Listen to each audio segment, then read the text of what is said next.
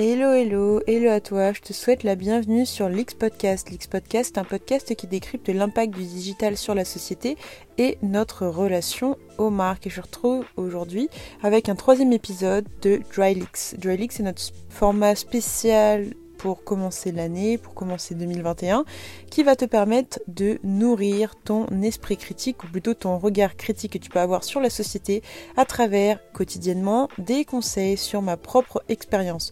Je ne suis pas expert, j'apprends tous les jours, mais je me dis que dans ma petite expérience professionnelle, ça peut être intéressant de justement te partager ce que j'ai pu voir. On va parler de biais cognitifs, on va parler de symbolique, on va parler de décryptage de discours politiques, publicitaires, de vulgarisateurs, etc., etc. Tous les jours jusqu'à fin janvier pour nourrir ton esprit critique, ton regard critique. Je te laisse du coup avec ce troisième épisode, mais avant, jingle. Sont connectés virtuellement. Oh putain, un dauphin Wipe it down. Wipe Das Auto. Dans nos couches, pas que les nôtres. Chaque grande partie seront scindées par ce bruitage-là, et chaque sous-partie par ce bruitage-là. Les biais cognitifs de l'autre. Dans l'urgence, l'incertitude ou submergé par un trop-plein d'informations, nous convoquons inconsciemment des raccourcis mentaux afin de trancher. Certes, ils nous permettent d'évaluer rapidement une situation, mais souvent fondés sur des stéréotypes, ils parasitent aussi nos pensées et déforment notre appréciation de la réalité. Ces biais peuvent nous induire en erreur et nous amener à prendre de mauvaises décisions. Pour les contrer, mieux vaut apprendre à les identifier. Ce sont les biais cognitifs qu'on vous présentait dans l'épisode d'avant. Vous savez, ces distorsions psychologiques naturelles de la pensée formulées par notre cerveau lorsqu'il s'agit de nos jugements, nos perceptions, nos souvenirs et nos processus de décision. Ces biais apportent une perte d'objectivité qui amène à ne pas faire un choix optimal, avec pour conséquence possible une décision erronée. Un minimum d'esprit critique est nécessaire pour identifier nos propres biais, pour mieux comprendre certaines de nos erreurs passées et démasquer nos préjugés. Et au final, il y aura peut-être moins de conflits inutiles et le sentiment d'une plus grande liberté, celle de savoir éviter les traquenards, mais aussi de remettre en cause ses propres schémas de pensée. Pour cela, apprenons à détecter les principaux biais de l'autre. Les principaux biais de l'autre. Notre cerveau a tendance naturellement à fonctionner par approximation et raccourci, les heuristiques. C'est un moyen d'économiser son énergie et de pouvoir traiter une multitude d'informations de façon automatique, intuitive et rapide. Ces heuristiques nous évitent une réflexion analytique plus longue et gourmande en énergie. Le prix à payer pour ce mécanisme spontané et inconsciemment est que le résultat obtenu est forcément approximatif, nécessaire et suffisant dans de nombreux cas, mais pas toujours. On parlera alors de biais cognitifs. Les biais faussent notre raisonnement, notre jugement et nous empêchent de prendre une décision rationnelle. Ça, on en a parlé hier. Donc je t'invite à revoir, ou plutôt à réécouter l'épisode d'hier pour en savoir plus. Aujourd'hui, il me semble important de passer une étape un petit peu supplémentaire et de comprendre plutôt les biais de l'autre. Pour cela, quelques lectures s'imposent, comme Influence et manipulation, qui est la synthèse de recherche réalisée en 1990, parfois d'ailleurs très surprenante, sur les techniques de persuasion, fonctionnant sur les biais cognitifs, par le chercheur en psychologie sociale Robert Cialdini, et également le petit traité de manipulation à l'usage des de gens de Robert Vincent Joule et Jean-Léon Bouvois, paru en 2002. Ces deux ouvrages, ainsi que d'autres documents, hein, bien sûr comme on le disait, tout sourcés et disponibles en description, nous apprend plusieurs biais, mais surtout les cinq grands biais que l'autre possède qui se voient, qui sont assez communs, qui sont assez simples à détecter, notamment à travers d'une discussion. On peut commencer par directement le biais de réciprocité. Le biais de réciprocité, ou l'art d'influencer l'autre en lui offrant un cadeau, c'est quoi? C'est qu'automatiquement, quand quelqu'un t'offre un cadeau ou quand tu lui offres un cadeau, il y a une sorte de, relation qui se crée entre vous et il y a une dette mentale pour la personne qui reçoit le cadeau qui se crée. Par exemple, si on ne redonne pas un cadeau ou un service en échange, on risque de passer pour un ingrat ou un profiteur. Nous avons donc été conditionnés par la morale, alors que dans l'absolu, rien n'y oblige. Aussi, si l'autre veut vous manipuler, il créera cette dette forcée en offrant un cadeau ou un service, pas toujours demandé, permettant ainsi de faciliter vos futurs échanges. Deuxième biais, qui est le biais des preuves sociales. Les preuves sociales sont très utiles lorsque nous hésitons puisqu'elles nous rassurent. Lorsque par exemple vous passez devant un restaurant pour dîner, il y a de très grandes chances pour que vous y alliez dans celui où il y a plus de monde plutôt que celui où il n'y a personne. Et pourtant, Êtes-vous sûr que l'autre n'est pas meilleur que celui où c'est blindé de monde? C'est un réflexe un petit peu automatique. Dès lors que nous ne sommes pas sûrs, nous avons tendance à faire confiance aux autres, voire à ceux qui nous ressemblent. D'où le principe de personae en marketing, le personae qui vise à représenter sa cible, le destinataire de notre message publicitaire, une audience, à travers une seule personne qui au contraire représente un groupe de personnes qui sont toutes similaires. Donc par exemple, je sais pas, ça peut être vous cibler euh, pour du maquillage, euh, une femme entre 35 ans et 45 ans qui a les moyens d'investir euh, directement dans le maquillage, qui est pas trop connecté aux réseaux sociaux, mais lit plutôt la presse, vous allez prendre ce personnel, donc du coup cette personne un petit peu fictive, et en essayer de toucher toutes les autres personnes qui pourront lui ressembler dans un même groupe. Troisième biais qui est le biais d'autorité. En fait, c'est le fait de surévaluer, surévaluer la valeur de l'opinion d'une personne que l'on considère comme une autorité et craindre de contredire un expert ou supérieur. Par exemple, quand on a affaire à un expert au sein d'une discussion, on a tendance à l'écouter. Comment le cerveau reconnaît automatiquement un expert Via des symboles que d'ailleurs, comme on le précisait dans l'épisode d'avant, les publicitaires utilisent. Ça peut être un titre, par exemple, comme Professeur Y, Docteur X ou Madame X, auteur de 10 ouvrages de référence. Cela peut venir également de l'apparence physique, avec des vêtements ou des accessoires spécifiques, comme une blouse blanche pour les médecins, et les chefs étoilés, par exemple, sont toujours présentés avec leur écharpe tricolore au col de la veste de cuisine ou Miss France avec son écharpe, etc. Donc ça peut venir du titre, de l'apparence physique, ou même directement de la manière de parler, puisque à travers un certain langage, on peut se distinguer en, utilisant, par exemple un jargon, un jargon précis pour les communicants. On a également un autre biais qui est le biais de rareté. C'est un principe simple et de plus en plus utilisé. En fait, il fonctionne à chaque fois, puisque par exemple, lorsque je vous parle de quantité limitée ou de solde, alors des milliers de personnes se jettent et certaines arrivent même à se battre pour acheter ces produits en quantité limitée. Ça a été le cas avec Nutella qui avait proposé des promotions parce que je crois que le prix était de 4 à 5 euros prix normal et avait carrément euh, baissé et tout le monde s'était jeté dessus. Je ne sais pas pourquoi. Bah par rapport à ce biais de rareté.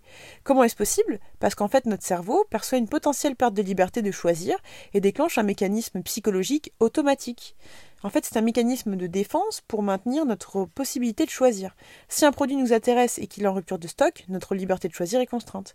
Le résultat, nous voulons encore plus acheter ce produit. Ce mécanisme est d'autant plus fort dans le cadre des soldes car nous voyons autour de nous plein de gens qui veulent la même chose que nous. Le principe de rareté est donc exacerbé avec une pression collective. On a un autre biais qui est le biais d'illusion de savoir. En fait, c'est face à une situation en apparence identique à des situations connues, les gens vont réagir de façon habituelle sans chercher à recueillir d'autres informations. Imaginons que j'ai mangé un pain au chocolat le dimanche qui était bon, je vais revenir le dimanche prochain pour manger le même pain au chocolat, sans faire attention au fait que peut-être la farine n'est pas le même, peut-être que le goût ne sera pas le même, peut-être que c'était un avis euh, ou plutôt une, chance de tomber sur un bon pain au chocolat fait maison plutôt qu'un pain au chocolat industriel. Du coup, voilà, cette recherche, plutôt cette réaction identique, sans recueillir d'autres informations. On a également en bonus un sixième biais qui est le biais de la dévaluation réactive. C'est le fait de dévaloriser toutes les propositions et idées sous prétexte qu'elles proviennent d'un adversaire ou d'un antagoniste. Par exemple, les partis politiques qui trouvent que toutes les idées de partis adverses sont mauvaises et que toutes les futures le seront également qu'on a essayé de faire cette fois-ci, c'est vraiment par hasard en fait, c'est que euh, j'étais dans la rue directement et il y a un commercial terrain qui vient me demander coucou ça va, un commercial terrain avec une veste qui portait euh, le nom de l'association Médecins sans frontières. Ce qui était intéressant, c'est que j'ai pu discuter euh, avec lui, euh, adopter la même langue que lui, poser des questions d'actualité pour voir ce qu'il me voulait. Et là, directement, c'est assez grossier, mais ça nous permet directement de voir les biais un peu grossiers, cognitifs que cette personne utilise. Donc rapidement, son profil, il s'appelle Tim, j'ai changé son nom bien sûr, il a 23 ans, il habite à Chartres, il gagne bien sa vie, je cite, hein. je pense qu'il gagne autour de, de 2000, 2000 euros, puisque les fiches de poste classiques tournent autour de 2700 euros bruts par mois. Euh, il a fini ses études au bac, il bosse dans 3-4 associations, donc je, bosse plutôt, je pense plutôt qu'il bosse pour une entreprise privée et que cette entreprise privée le sous-traite pour bosser pour 3-4 associations. Il me dit qu'il est bien payé, euh, qu'il gagne 15 euros de l'heure pour 35 heures jusqu'à 37 heures, qu'il bosse majoritairement dehors dans le froid, qu'il est responsable et va bientôt devenir chef d'équipe. Euh, parce qu'il fait le chiffre, je cite.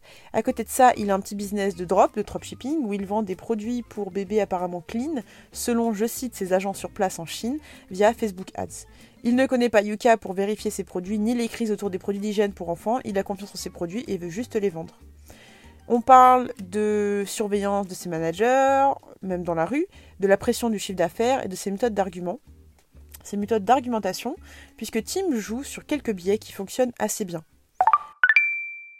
Le premier biais sur quoi elle joue, c'est le biais d'ancrage, l'influence de la première impression, de la première information, puisque celle-ci joue par rapport à son profil type, puisqu'il me certifie que son type euh, de, cible, c'est des jeunes femmes parisiennes, 25 ans, euh, caucasiennes, qui veulent s'engager. D'ailleurs, il demande directement si euh, bonjour, comment ça va? Est-ce que tu es engagé dans la vie? C'est directement une approche assez agressive, assez frontale. À la place de ça, il y a d'autres points à retenir sur son approche. On a à peu près quatre points. Le premier point, c'est former un groupe, la position commune.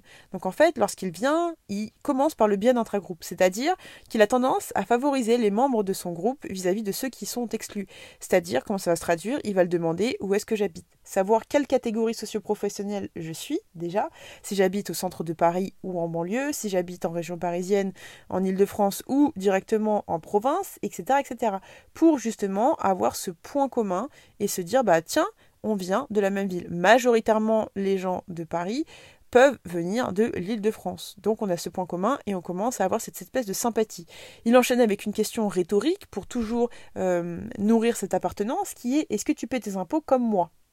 Tu paies tes impôts comme moi Non? Donc cette question un petit peu rhétorique, même un petit peu gênante. Et il enchaîne avec un biais d'effet de mode qui est le phénomène des moutons de Panurge. C'est en fait le fait qu'il va augmenter un comportement lorsque l'on sait qu'un grand groupe de personnes ont déjà ce comportement.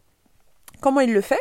Avec la notion de 98% des donateurs de l'association se trouvent dans la rue, donc toi aussi, vu que j'étais dans la rue. Il fait cette espèce de corrélation euh, implicite, mais très claire, euh, via ce biais d'effet de mode, et de me dire, sous-entendu, tous les gens autour de toi donnent, pourquoi pas toi?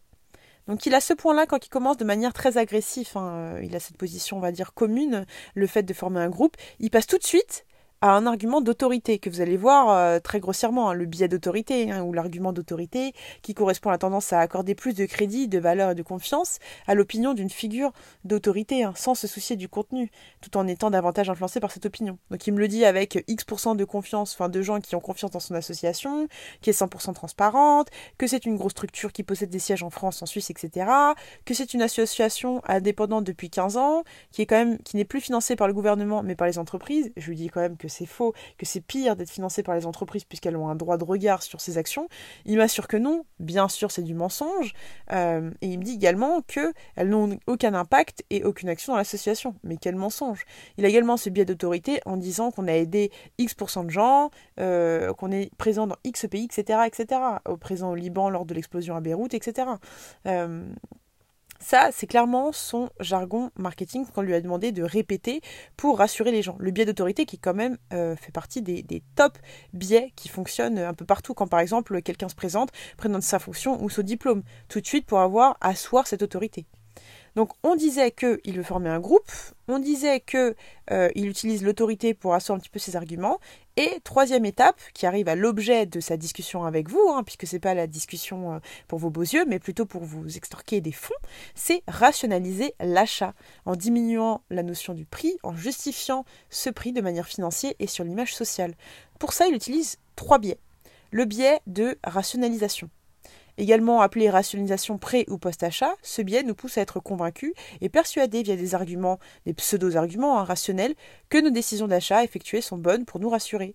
Par exemple, il commence avec l'argument sur si tu me donnes 10 euros par mois sans engagement, donc il y a cette notion de sans engagement, je suis libre de faire ce que je veux, euh, elle sera déduite de ses impôts. L'aspect financier. Ensuite, il continue avec un processus d'encodage de l'ampleur, puisque c'est la façon dont nous percevons les prix qui peut être influencée par la manière dont il les présente, en manière de taille, de disposition, etc., pour qu'ils paraissent plus petits.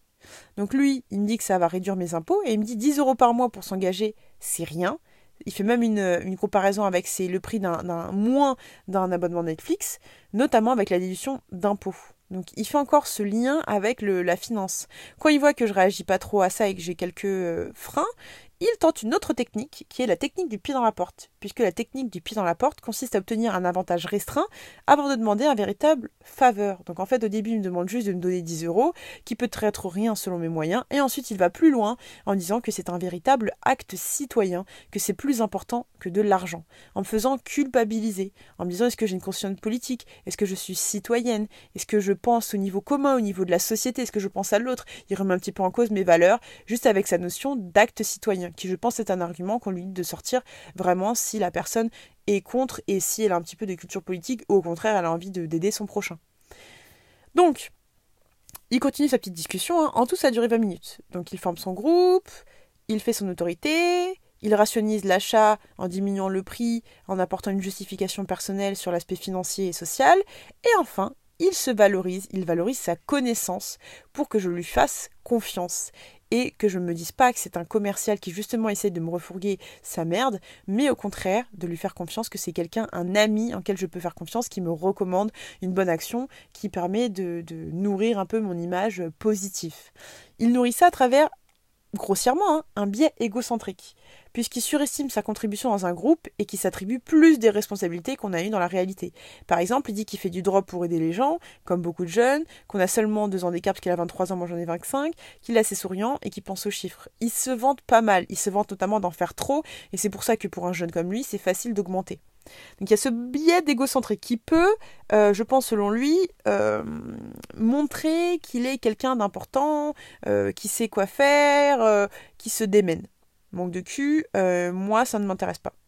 Et ensuite, ce qu'il fait aussi, c'est qu'il montre sa connaissance. Il essaye de parler des causes, de sujets un peu plus compliqués, avec la situation en Syrie, au Yémen, la pauvreté en Libye, depuis euh, la fin de l'ère de Kadhafi, etc. Il parle de la crise libanaise à cause de l'explosion à Beyrouth. Ils disent que Médecins, sans frontières était sur place, etc. Il finit sur une question est-ce que tu savais que la France donne des armes à l'Arabie Saoudite? Ça lui permet de montrer ses connaissances politiques, ses connaissances sur un sujet, connaissances qu'il estime que je n'ai pas. Donc c'est intéressant. Donc après ces quatre points, donc former un groupe, hein, l'autorité, rationaliser le prix et se valoriser, il revient en terminant justement son échange. Bon écoute, on est vraiment entre nous, 10 euros c'est rien, euh, en sortant sa tablette, donc en pré, en proposant directement l'achat, en, poussant, hein, c'est vraiment un commercial euh, plus plus, plus que quelqu'un de solidaire, et il finit, bon alors, quel est ton rythme, quel est ton nom Il commence déjà à l'écrire pour que tu te sens mal à l'aise et avec le dernier biais, qui est le biais limite de honte, à dire non. À dire non, non pas à lui, mais non à la cause, non aux gens qui sont en galère, non à la pauvreté en Libye, non à l'aide, non à, ce qui était de plus cher, à la solidarité la plus profonde. Et c'est ça en quoi il est fort. Bon, euh, je ne vais pas vous spoiler, hein, mais quoique non, je vais vous dire la vérité, c'est que je n'ai rien donné parce que j'ai préféré discuter avec lui, parce que je ne croyais pas, et surtout, autre sujet, euh, parce que je posé deux, trois questions sur différents sujets, il n'a pas su me répondre.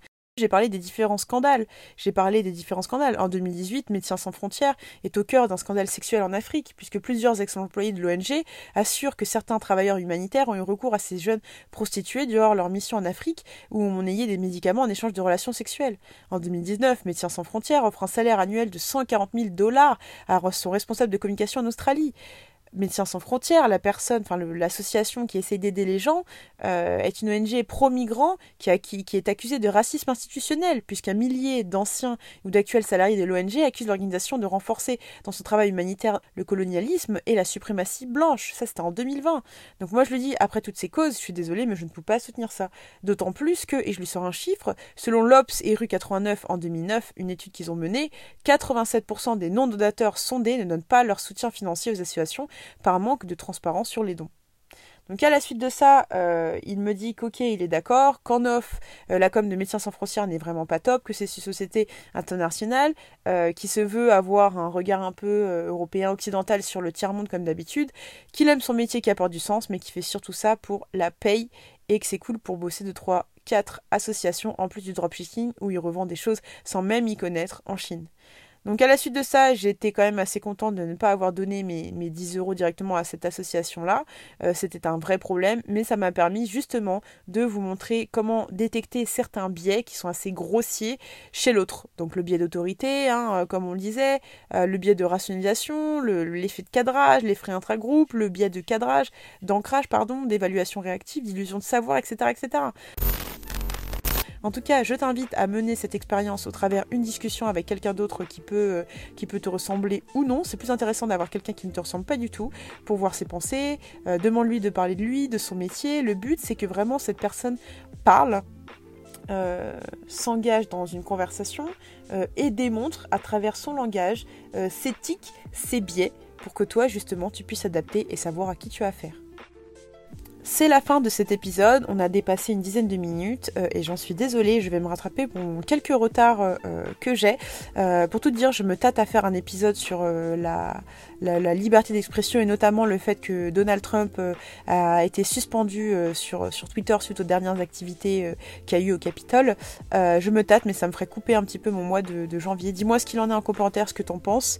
Euh, réagis, n'hésite pas à réagir, à nous, à nous écrire sur Twitter, Instagram ou, ou même euh, sur SoundCloud, Apple Podcast, à nous mettre une très bonne note euh, en espérant qu'on ait 5 étoiles euh, ou d'autres, à partager cet épisode à d'autres personnes qui pourraient être intéressées par les biais cognitifs, de comprendre et de surtout déjouer les, stratagèmes de manipulation, que ce soit de publicitaires, de marketeurs ou surtout de personnes en face de toi qui te veulent du bien, du mal ou te refourguer leur merde.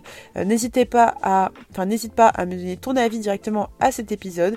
Je te souhaite une très belle journée, une bonne nuit en fonction de l'heure ou, ou, ou de la journée, au moment de la journée que tu écoutes épisode et à très vite sur Dry Leaks, plutôt Leaks Podcast, le podcast qui décrypte l'impact du digital et notre relation aux marques. C'était Nina Rollin, Planner Strat en agence de com. À plus!